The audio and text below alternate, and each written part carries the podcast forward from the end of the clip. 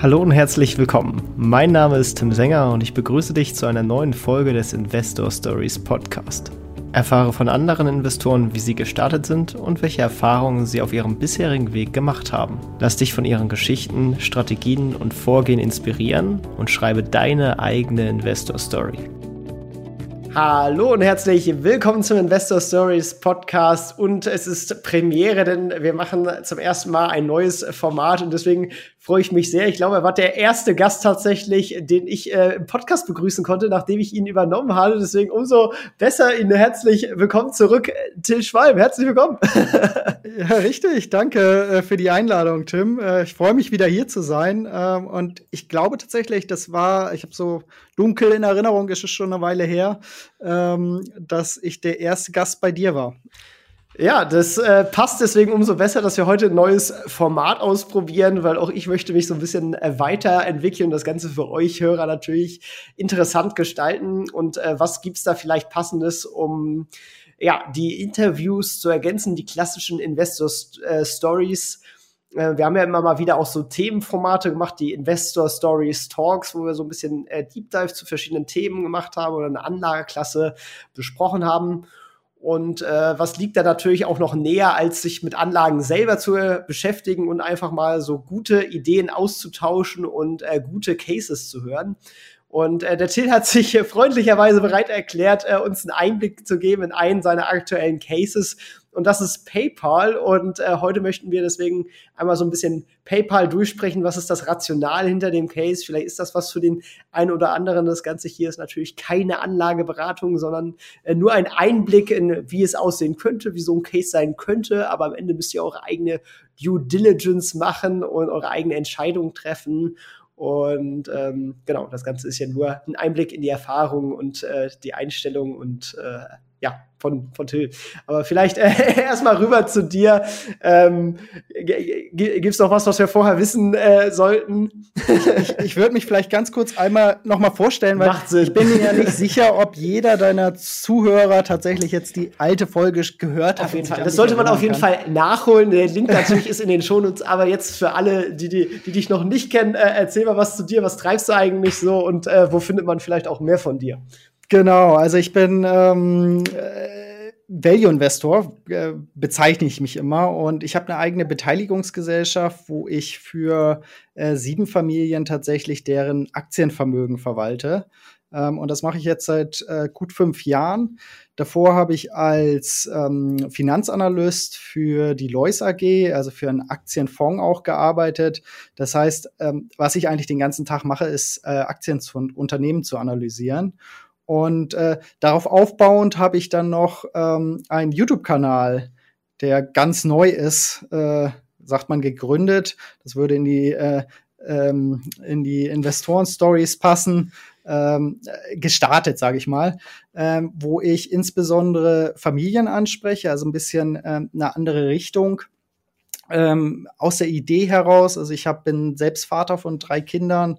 Äh, das dritte Kind ist gerade auf dem Weg, äh, kann man sagen. Also wenn wenn der Podcast ausgespielt ist, äh, sollte es da sein. Äh, ähm, und genau, was möchte ich da machen bei dem YouTube-Kanal? Ich möchte äh, Familien ansprechen, denen bei ihren ähm, Finanzen und beim Investieren helfen, ähm, denen bei der finanziellen Bildung äh, helfen und da auch gern mal reingucken einfach. Ähm, ich weiß, die Leute, die hier zuhören, die sind natürlich alle finanziell stark gebildet. Ich spreche da eher ein Publikum an, ähm, was nicht so viel Zeit und vielleicht auch noch nicht die Lust hatte, sich mit dem Thema zu beschäftigen. Ähm, aber so jemand hat man ja auch immer im Freundeskreis, das einfach mal angucken und dann vielleicht empfehlen einfach. Äh, würde mich sehr freuen. Genau, den Link dazu findet ihr natürlich in den Show Notes und äh, genau, da findet ihr dann mehr und äh, schaut auf jeden Fall mal rein. Jetzt starten wir aber tatsächlich mal mit dem äh, Case. Äh, ich habe es eben schon erwähnt, PayPal. Ähm, Ich glaube, ein Unternehmen, was gerade in Deutschland äh, viele kennen, ist es ja tatsächlich auch international. In, in manchen Ländern wird es mehr genutzt, in anderen weniger, auch äh, durchaus unter anderen Marke. Aber die, die, die, den Überblick, den äh, verschafft uns der Till jetzt. Äh, vielleicht magst du mal einen Einblick geben, was ist PayPal und was steht eigentlich hinter diesem äh, Namen der deutschen Konsumenten ja durchaus als äh, Bezahlfunktion und zum Geld hin und her schicken bekannt ist. Genau. Ich sage auch immer PayPal. Ähm, es heißt eigentlich PayPal ähm, aus dem Amerikanischen kommen. Ähm, aber in Deutschland und tatsächlich ist Deutschland ähm, einer der größten Märkte, äh, insbesondere von der prozentualen Nutzerzahl.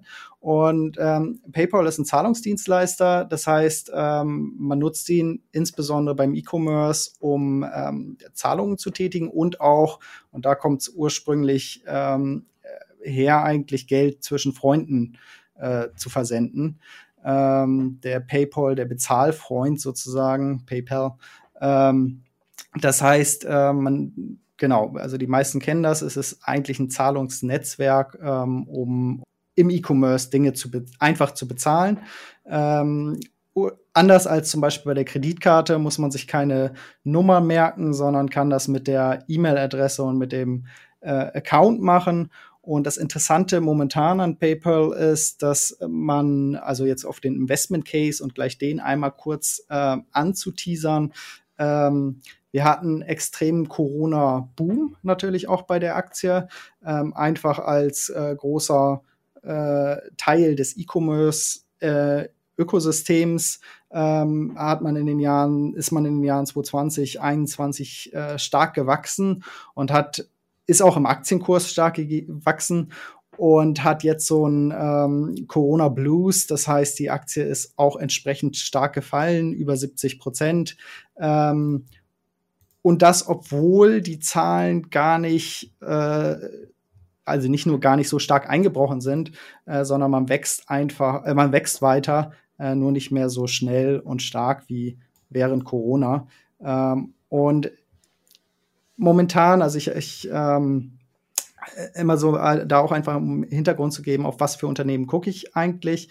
Ähm, normalerweise auf Small Caps, wo ich ein Deep Dive äh, mache und denke, mehr zu wissen über das Unternehmen als der Markt, weil ich einfach intensiv Research mache. Bei PayPal mache ich auch intensiv Research. Ich glaube nicht, dass ich mehr weiß als die 30 plus Analysten, die da drauf gucken. Ähm, es ist eher ein Sentiment Call, dass ich sage, ähm, im Moment wird PayPal extrem gechast, äh, wird, wird runtergeredet.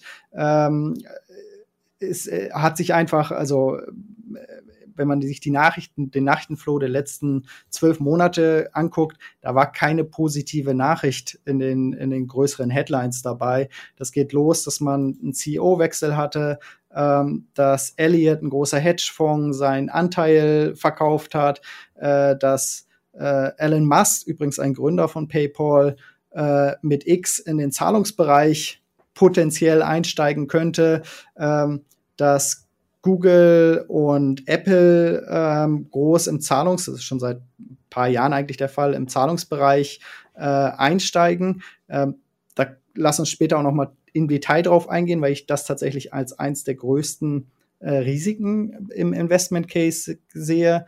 Ähm, das ist aber auch, dass äh, ähm, dass zum Beispiel die, äh, dann die Nachrichten hinsichtlich Regulierung extrem negativ waren. Ähm, PayPal hat einen äh, Stablecoin, also ein, ein, eine Kryptowährung eingeführt. Ähm, statt als, als Unternehmer zu sagen, das ist was Positives, könnte man ja einen positiven Investment Case drauf schreiben, äh, wird gesagt, oh, jetzt sind sie äh, jetzt, jetzt machen sie äh, Kryptowährung, das heißt, die Regulierung muss da richtig drauf, die Politik zernimmt PayPal und so war, ist die Nachrichtenlage zurzeit, also sehr negativ verhaftet und ähm, jede Nachricht, die das Unternehmen eigentlich rausbringt, wird ins Negative interpretiert im Mainstream. Und äh, das finde ich eine sehr interessante Kombination. Das Ähnliches hat man auch bei Meta ähm, im letzten Jahr gesehen. Was ähnliches hat man auch bei Alphabet bei der Zerschlagung gesehen. Was ähnliches hat man auch bei Apple 2019 hinsichtlich China-USA-Konflikt gesehen, äh, dass es so Phasen bei diesen Large Caps gibt, wo das Geschäft eigentlich so weiterläuft, wie es ist. Und ich bin der Meinung, das ist bei PayPal der Fall. und die Bewertung einfach über Sentiment sehr nach unten geprügelt wird. Ja, das hat, glaube ich, schon mal einen ganz guten Überblick gegeben. Ähm, PayPal ist ja auch an sehr bestimmten und, sag ich mal, auch mehreren Stellen der, der Value Chain in diesen Bezahlgeschichten aktiv, dass das ja vielleicht auch von dem einen oder anderen äh, Wettbewerber unterscheidet, insbesondere die in Europa auch gern äh, bekannten und äh, ich sag mal von vielen Tech-Aktien-Fans gefeierte Adyen, äh, die ja durchaus auch äh, ein bisschen einbüßen musste zwischenzeitlich, äh, auch mittlerweile ein ganz gutes äh, Revival erlebt hatte, äh, wenn auch immer noch äh, nicht auf die die letzten Hochs zurückgekehrt ist. Will Max mal so ein bisschen Einblick geben, was sind eigentlich so die Geschäftsfelder von PayPal? Was ist der Unterschied dabei? Und, und sind die jetzt eigentlich lukrativ, sage ich mal, in, in welche Richtung sich PayPal da entwickelt? Genau. Ja, sehr gerne, weil das ist eigentlich das, was ich, was auch bei PayPal oft missverstanden wird. Ähm, also bei PayPal haben wir einen ähm, kompletten Zahlungsanbieter. Das heißt, wir haben von dem äh, von der Schnittstelle zum Merchant über das Netzwerk, wo die Zahlung drüber abgewickelt wird, bis hin zum Customer, äh, ist alles in PayPals Hand. Äh, das kann sich unterscheiden von Bezahlvorgang zu Bezahlvorgang. Ähm, also ich kann auch per Kreditkarte über PayPal bezahlen ähm, oder PayPal kann nur beim Merchant hinterlegt sein als Gateway und da sind wir bei Adyen. Adyen ist eigentlich nur ein Gateway, das ist kein ähm, äh, äh, Payment Processor. Payment Processor sind Visa und Mastercard die großen, aber es ist auch das SWIFT-System. Das ist auch Apple und Google tatsächlich zum Teil. Ähm, Adyen ist der Gateway. Also Adyen kann, äh, wenn man Netflix ist ein großer Kunde für Adyen. Ähm, das heißt, wenn man bei ähm, Netflix bezahlt oder äh, sein, sein Abo abgebucht wird, dann übernimmt Adyen den Teil, wo die Kreditkarte geprüft wird, äh, wo geprüft wird, ist äh, das alles legit. Und die Zahlung wird aber abgewickelt über, also der Prozess über, ähm, wenn ich jetzt mit Kreditkarte zahle, über Visa oder Mastercard.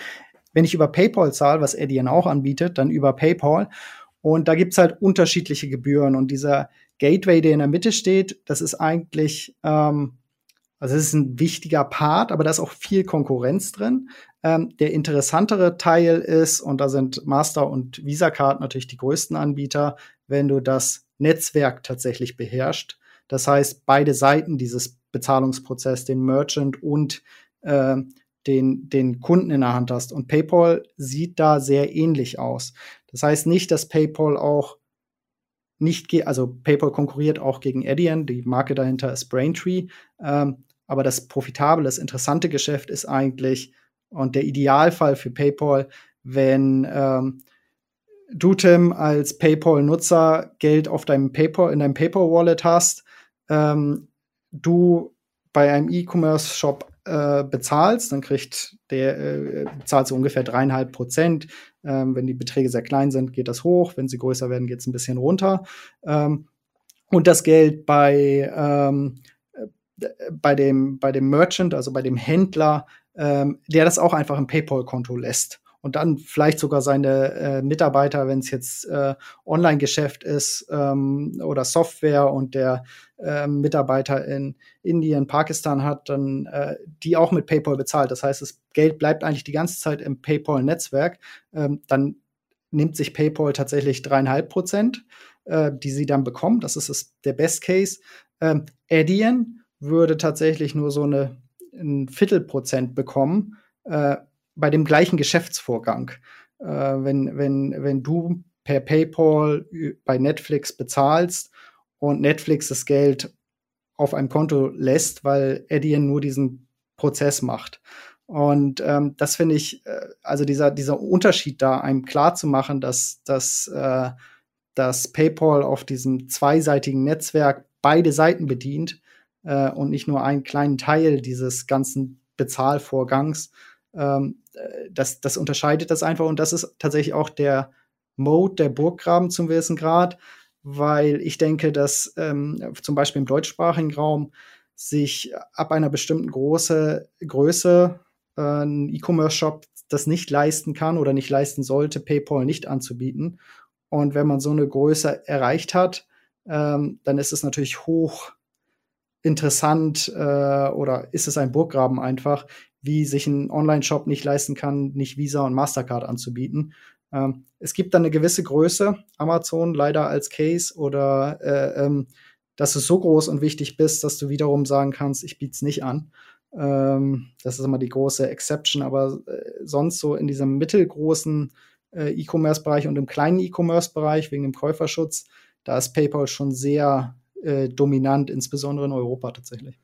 Ich glaube, dieser Käuferschutz, das ist ja das, äh, was ja auch so ein äh, Selling Point ist und womit die ja auch, sage ich mal, eine große Marke aufgebaut haben, dass sie halt viel Vertrauen von den Kunden einsammeln können und sind auch deswegen immer noch so stark, äh, auch weil sie ja über die Jahre dann auch immer mehr Konkurrenz auf den Markt bekommen haben, dass sie sich trotzdem behaupten und auch gerade diese Usability, also dass halt in Deutschland zum Beispiel viele Leute PayPal nutzen, um sich Freunden äh, gegenseitig Geld zu schicken, wenn man sich mal irgendwie ein Essen äh, für alle ausgelegt hat und alle anderen schicken das dann per PayPal zu einem, dann verbindet man ja auch gleich viel mehr mit der Marke. Man hat sowieso ein Konto, man hat eine erhöhte Sicherheit. Also wenn ich jetzt in einem Online-Shop irgendwas bezahle, dann äh, wähle ich halt auch PayPal und äh, das ist, sage ich mal, auch der, der Punkt, wo man, glaube ich, sagen kann, okay, damit schaffen sie es sich auch gegen neue Konkurrenz, wie jetzt zum Beispiel äh, Apple und Google zu behaupten, die ja, sag ich mal, die ersten Konkurrenten sind in dem Vergleich, weil die ja auch einen hohen Trust, sag ich mal, und eine Marke mitbringen.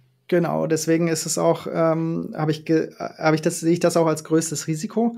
Ähm, äh, Apple und Google sind vor allen Dingen auf der einen Seite des dieser zweiseitigen Netzwerkes stark und das ist beim Kunden. Also ähm, gerade Apple-Nutzer haben ja fast schon ein äh, sektenartiges Vertrauen in die Apple-Produkte, ohne den ähm, Apple-Jüngern, nenne ich sie jetzt mal, zu nahe zu treten, aber die meisten sind ja sehr stolz und sehr, äh, Apple steht ja auch für Sicherheit. Also ich muss meinen, das haben sie die letzten Jahre bewiesen und das heißt, darüber zu bezahlen, das ist ein sehr hohes Vertrauensvorschuss. Was interessant ist, und das gilt auch für Amazon Pay, dass die Merchants das nicht so gerne nutzen.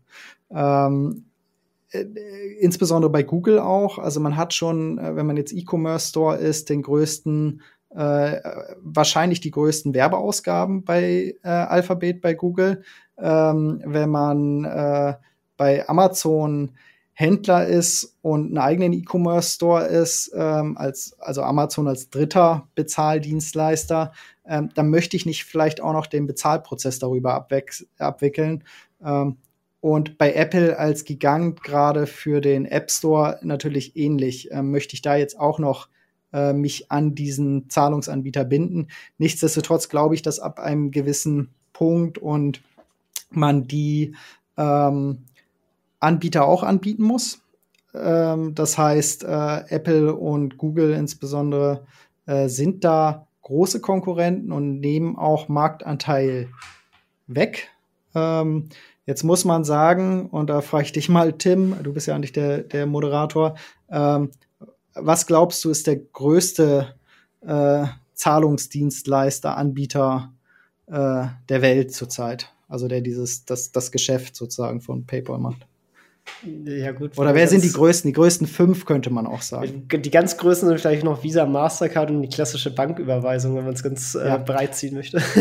genau, wenn man es ganz breit, also wenn man sich den gesamten Zahlungsmarkt, das sind die klassischen Banken.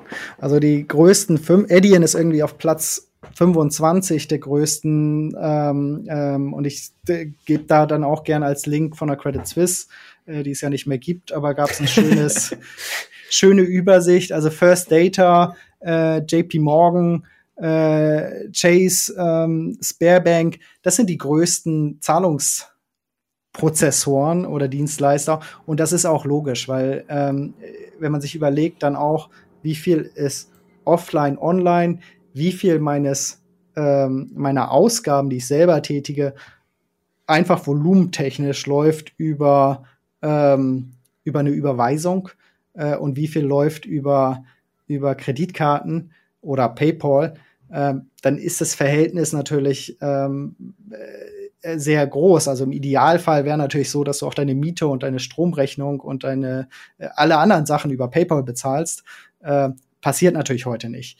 Ähm, da ist PayPal auch nicht aktiv tätig. Sie sind im E-Commerce und da sollte man sich auch darauf konzentrieren, mit dem ähm, mit dem Schritt, dass sie tatsächlich versuchen, ähm, über, es sieht man ja heute häufiger, wenn man ins Restaurant geht, dass nicht mehr per, ähm, per Lesegerät bezahlt wird, sondern ans Handy so ein Gerät dran geschlossen wird, äh, dass sie versuchen tatsächlich ins Offline-Geschäft auch ein bisschen reinzukommen. Das ist wie gesagt dieser Braintree-Ableger, Braintree-Ableger, der ist minimal, also ähm, äh, weit mehr als 90 Prozent äh, des Umsatzes wird online gemacht. Ähm, da muss man aber auch sagen, online zu offline, auch da ist man weltweit, ähm, sind die Verhältnisse noch nicht so, dass mehrheitlich online Geschäfte gemacht werden, sondern es ist immer noch mehrheitlich offline. Das heißt, da ist, ähm, auch wenn Apple und Google da Marktanteile gewinnen, ähm, der äh, PayPal hat Rückenwind einfach dadurch, dass E-Commerce wächst und PayPal hat auch, und da kommen wir zum zweiten ähm, großen, der gar nicht aufgelistet ist, äh, Batzen, wie bezahlt wird auf der Welt, Cash, Bar. ähm, der äh, hat auch Rückenwind durch den sogenannten War on Cash. Ähm, ganz viele Staaten versuchen ja, dass äh, immer weniger mit, mit Cash bezahlt wird. Ähm, aus äh, Transparenzgründen, vielleicht aus, aus Kontrollgründen, aber äh, es gibt definitiv einen War on Cash, wenn man sieht, wo die Entwicklung hingeht und was die Regeln gemacht, wie die Regeln gemacht werden. Ähm, in der EU, ich glaube, 5000 Euro muss man, äh, darf, also unter über 5000 Euro darf man nicht mehr in Bar bezahlen, sozusagen ein Geschäft. Ähm, und das alles hilft natürlich äh, PayPal. Das heißt, man hat ähm, einfach einen Rückenwind. Ähm, und das sieht man auch in den Zahlen. Also der, der, ähm, der, das Gesamtvolumen, was über die Plattform von PayPal läuft, äh, das wächst weiter ähm, zweistellig äh, und das wird als negativ interpretiert. Kommen wir zu einer kleinen Werbeunterbrechung. Ich möchte euch heute den Aktienfinder vorstellen. Einige von euch kennen das Tool vielleicht bereits, denn es wurde von Thorsten Tiet entwickelt, der bereits in Folge 3 des Investor Stories Podcasts zu Gast war. Hört dort gerne mal rein. Mit dem Aktienfinder lassen sich kinderleicht Aktien nach fundamentalen Kriterien analysieren und bewerten. Unterstützt wird dies durch eine tolle grafische Aufbereitung und ich selber nutze den Aktienfinder schon seit ein paar Jahren und kann das Tool wirklich persönlich empfehlen. Zum Aktienfinder gelangt ihr über den Link in den Shownotes oder über aktienfinder.net. Und jetzt viel Spaß mit der weiteren Folge. Ja, man muss natürlich sagen, fairerweise, um hier ein bisschen den, wie heißt das, Avocatus Diaboli oder so mhm. zu spielen. Ähm, Wir können ja sagen Teufelsadvokaten. Genau. wir sind ja Deutsch hier in dem Podcast. Ja. Ähm, nee, tatsächlich äh, besteht ja durchaus das Risiko, dass zwar äh, durch den ähm, verminderten Einsatz von Bargeld, durch äh, Abwanderung, sag ich mal, von klassischen Banküberweisungen, äh, die Leute aber direkt aufs nächste Level springen. Also jetzt, sag ich mal, in, in, in Afrika oder so, wo sie ja äh, nicht erst an das Standard-Internet quasi rangegangen, sind, sondern direkt den Mobilfunkstandard sozusagen etabliert ja. haben und viele Leute am Handy sind oder auch, wenn man jetzt, sage ich mal, an, an, digitale Währungen wie den digitalen Euro denkt, äh, äh, Brasilien ist da zum Beispiel ja schon ein Stückchen äh, weiter. Die haben sich ja auch, sag ich mal, so ein staatliches Schnelltransfer-Überweisungssystem äh, überlegt. Und das nutzen tatsächlich alle. Ne? Und wenn die Usability halt äh, gut genug wird, äh, gut, in Europa habe ich da jetzt weniger Vertrauen, ähm, aber es sind natürlich alles äh, Konkurrenzprodukte, ähm, die ja, sag ich mal, im Zweifel fangen halt die Leute nicht mit PayPal an, sondern die gehen direkt zur Next Solution über und man hat halt gar nicht äh, erst die Chance, sag ich mal, den, den Marktanteil mit dem wachsenden Volumen des Gesamtmarktes überhaupt zu, zu gewinnen. Äh, nein, definitiv. Und ähm, also PayPal ist auch Europa und US konzentriert. In US ist noch Venmo, muss man sagen, was eine Marke von PayPal ist, äh, sehr wichtig für PayPal. Ähm, aber äh, grundsätzlich, äh, wenn wir WePay und Alipay angucken in China, ich glaube nicht, dass PayPal äh, irgendwie einen signifikanten Anteil in China als Zahlungsanbieter äh, erreichen werden kann. Ähm, es gibt so Länder, und das ist ganz spannend, äh, Pakistan zum Beispiel ist kein Land, auf dem, in dem PayPal offiziell als Zahlungsdienstleister anerkannt ist. Nichtsdestotrotz nutzen relativ viele gebildete Pakistanis ähm, meinen Informationen nach, insbesondere im IT-Bereich, die ähm, einen unterstützen, wenn man irgendwie eine Website oder was auch immer Ich würde lügen, wenn ich nicht auch mal ein paar äh, Kunden dort gehabt hätte und die mir per PayPal was gezahlt haben. Genau, nutzen da viele PayPal, äh, indem sie das in, in ähm, den Vereinigten Arabischen Emiraten ähm, äh, sich registrieren sozusagen und da den, das Konto haben, was zur Verifizierung dient.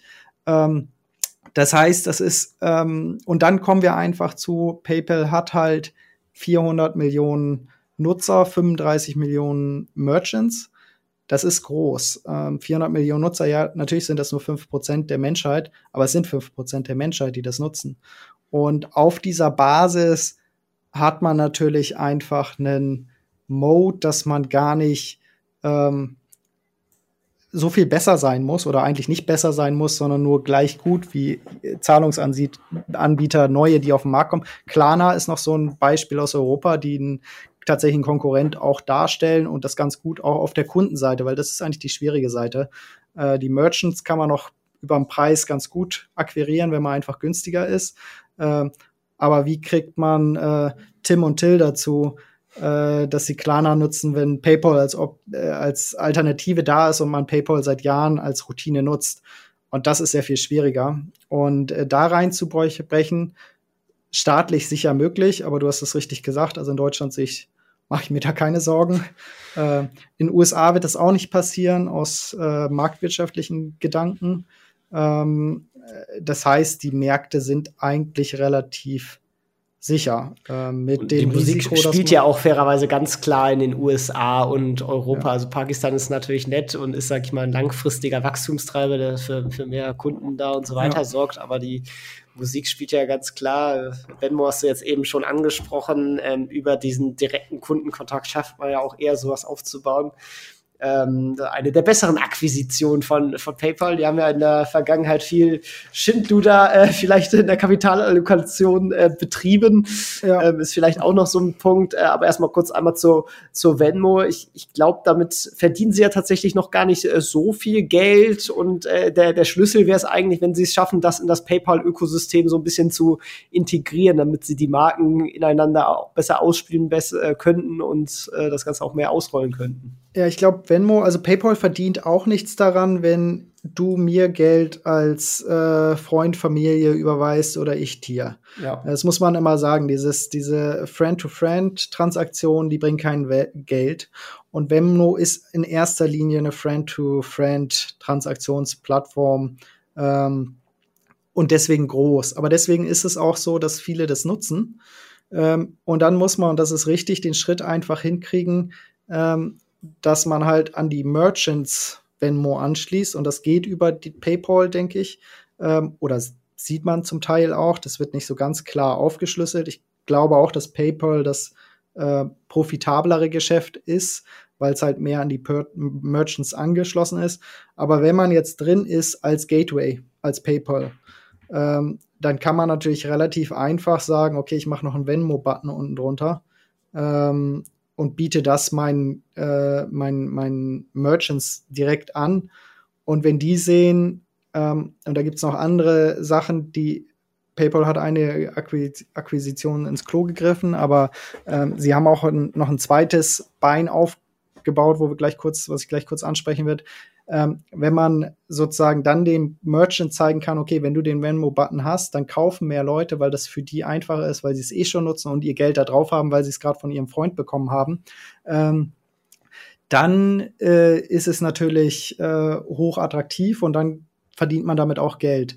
Ähm, und die zweite gute Akquisition, die gemacht haben, sie haben ähm, einen japanischen äh, Buy Now, Pay Later Anbieter, den sie inzwischen über Gesamt-PayPal-Ökosystem äh, ausgerollt haben, gekauft.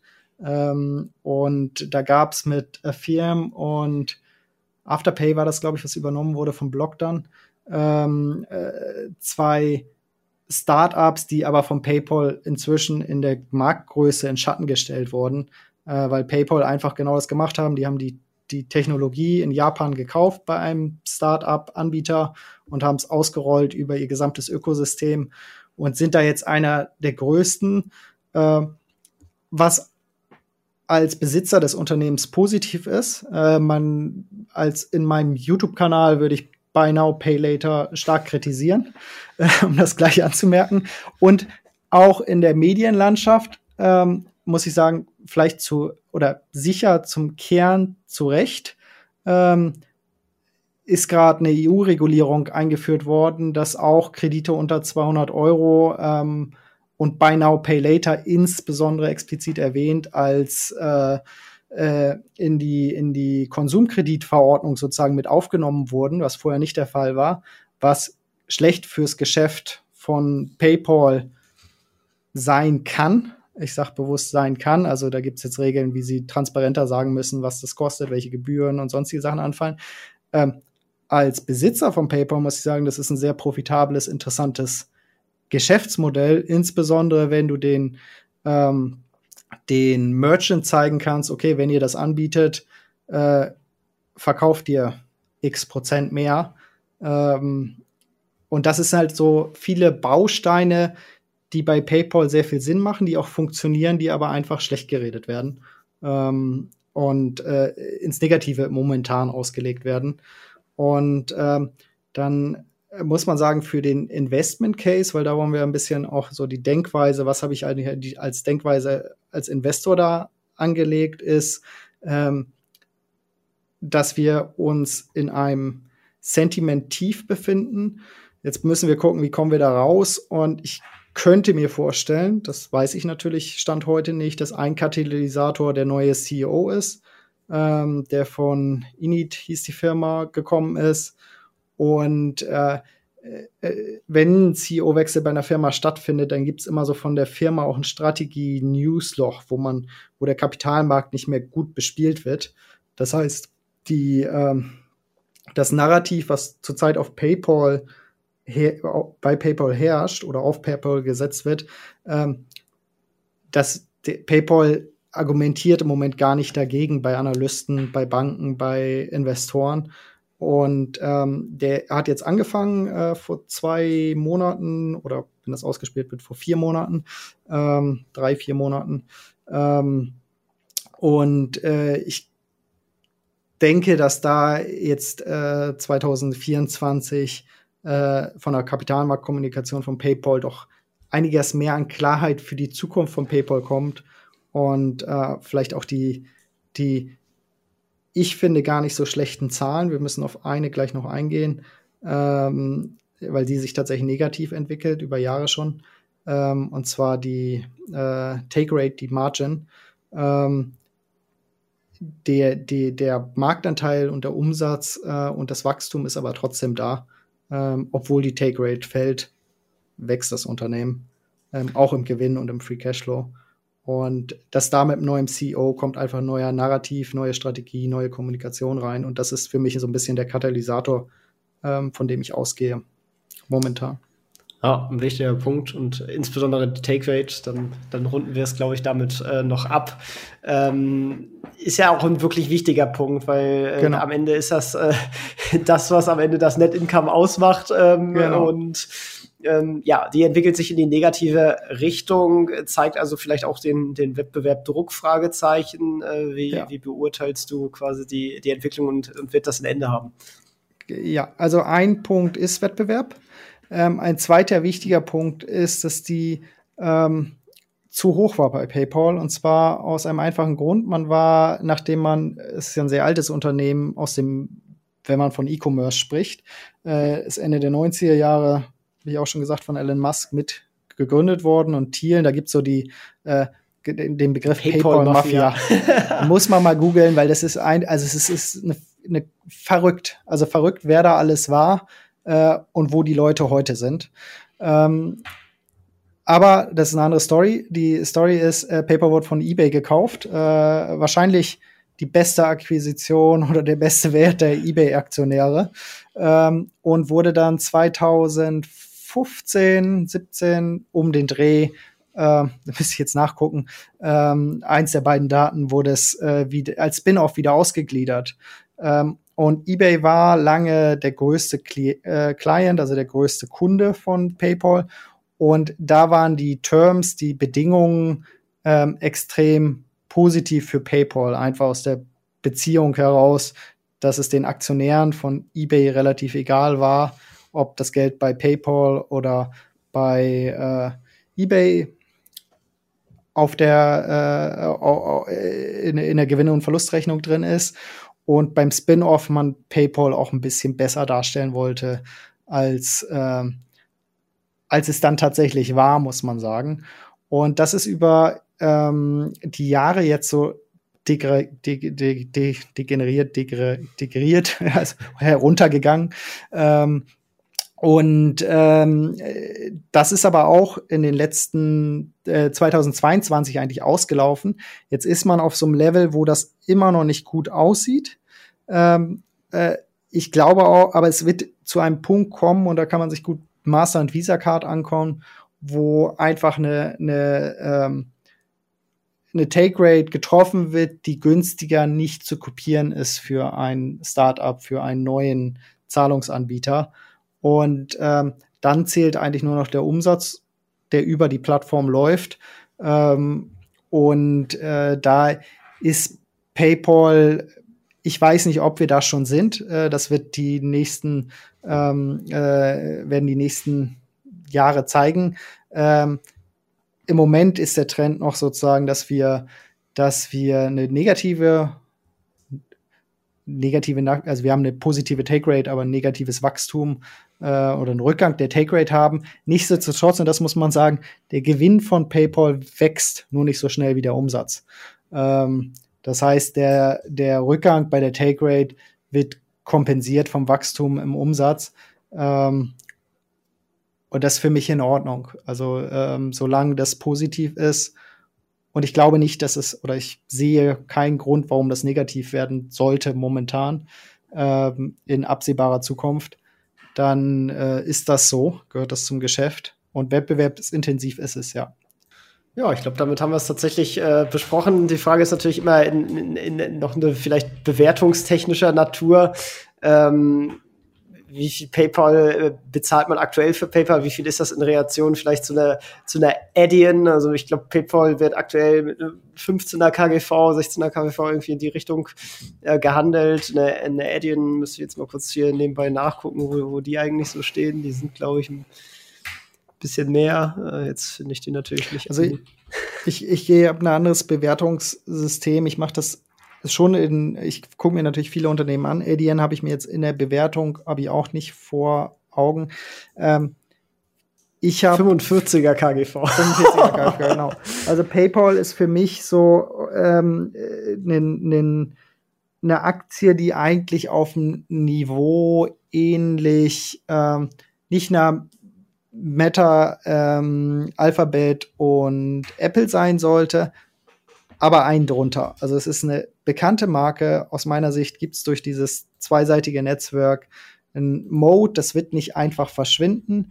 Ähm, du bist, man ist profitabel, man wächst zweistellig. Ähm, das heißt, da sollte eigentlich ein 20er KGV auch im neuen Zinsumfeld drauf sein. Ähm, und ob der KGV jetzt 15 ist oder wenn man auf Free Cashflow äh, rechnet, ähm, auch noch ein wenig weniger. Ähm, da ist eigentlich 50% Kurs-Upside plus minus. Also das ist keine Wissenschaft, äh, genaue Wissenschaft. Ich versuche, möchte das vielleicht auch noch als abschließendes Wort. Also mein, äh, mein Ziel ist es immer in der Richtung richtig zu sein. Äh, ich muss nicht genau das Target äh, treffen, sondern es muss, sollte nach oben gehen. Äh, das ist die, die äh, äh, wichtig beim Investieren. Es muss nicht genau auf äh, bei 60 stehen sie jetzt, wo wir oder roundabout, äh, wo wir das aufnehmen. 50 Prozent Kursabzeit. Es muss nicht 90 sein, aber die Richtung sollte Richtung 90 gehen. Ja, wo man tatsächlich bewertungstechnisch sagen muss, ne, auch eine, eine Alphabet ist gerade nur mit 17er KGV bewertet, eine, eine Meta sogar mit 11. Die Frage ist natürlich immer, ist das KGV jetzt eine ideale Bewertungsmaßgabe äh, und wie viel spielt da Stabilität rein, wie viel Sondereffekte, wie viel Angst vor Zerschlagung oder auch vielleicht sind ja auch eine, eine Alphabet und Meta zu günstig. Das sind halt alles Sachen, die man, die man nochmal individualisiert betrachten müssen. Aber es kann halt auch sein, dass es da eben kein Re-Rating gibt und tatsächlich der Markt das aktuelle KGV äh, für, für passend dazu hält, weil es ist jetzt halt auch kein Zweier-KGV sozusagen. Nein, gut, aber dann habe ich, hab ich trotzdem Wachstum drauf. Also das wäre ja ähm, ein Problem, wenn das Unternehmen stagnieren oder äh, schrumpfen würde.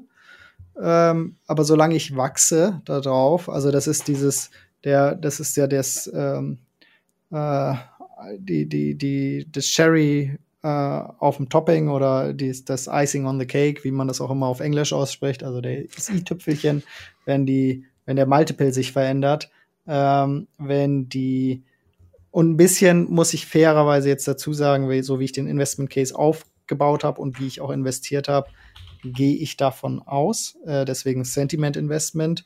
Ähm, bei ganz vielen meiner kleinen Value Investings ist es ist für mich einfach die Bewertung, auch wenn sie so bleibt, wie sie ist, solange das Unternehmen im Hintergrund wächst, ähm, ist mir das egal, wenn das Wachstum ausreicht, um meine Rendite zu erbringen. Und das würde ich bei PayPal sogar auch heute sagen. Also ich glaube, ein zehnprozentiges Wachstum ähm, auf der Basis, was ich sehe, ähm, kann man für die nächsten Jahre wahrscheinlich annehmen.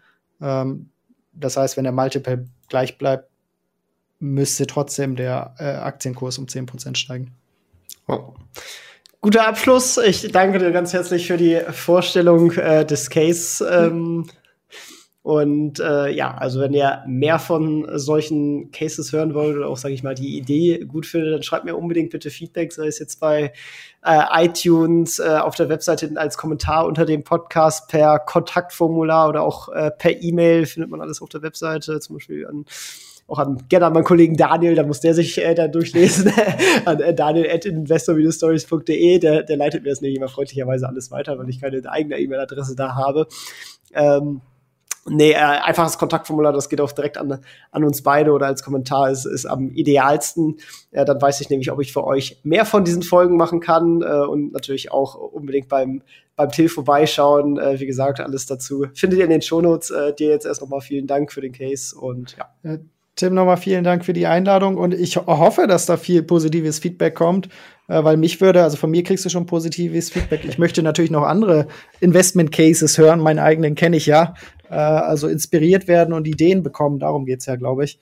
Ähm, und da würde ich freuen, wenn das, äh, wenn das Format hier positiv aufgenommen wird, deswegen Feedback geben und dass es weitergeführt wird. Sehr schön. Vielen lieben Dank und ciao, ciao. Danke. Ciao.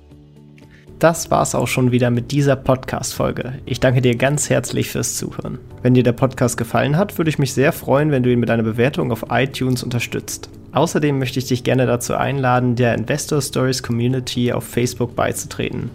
Hier hast du einen Austausch mit Gleichgesinnten und professionellen Investoren, die selber ihren Weg in die Freiheit der Finanzen gegangen sind und von ihnen kannst du lernen oder auch selber andere Leute bereichern und zudem ist dort Feedback zum Podcast immer willkommen. Um ganz schnell dorthin zu gelangen, kannst du auch einfach investor-stories.de slash community eingeben. Ich freue mich, wenn du auch beim nächsten Mal wieder dabei bist. In diesem Sinne, alles Gute, dein Tim.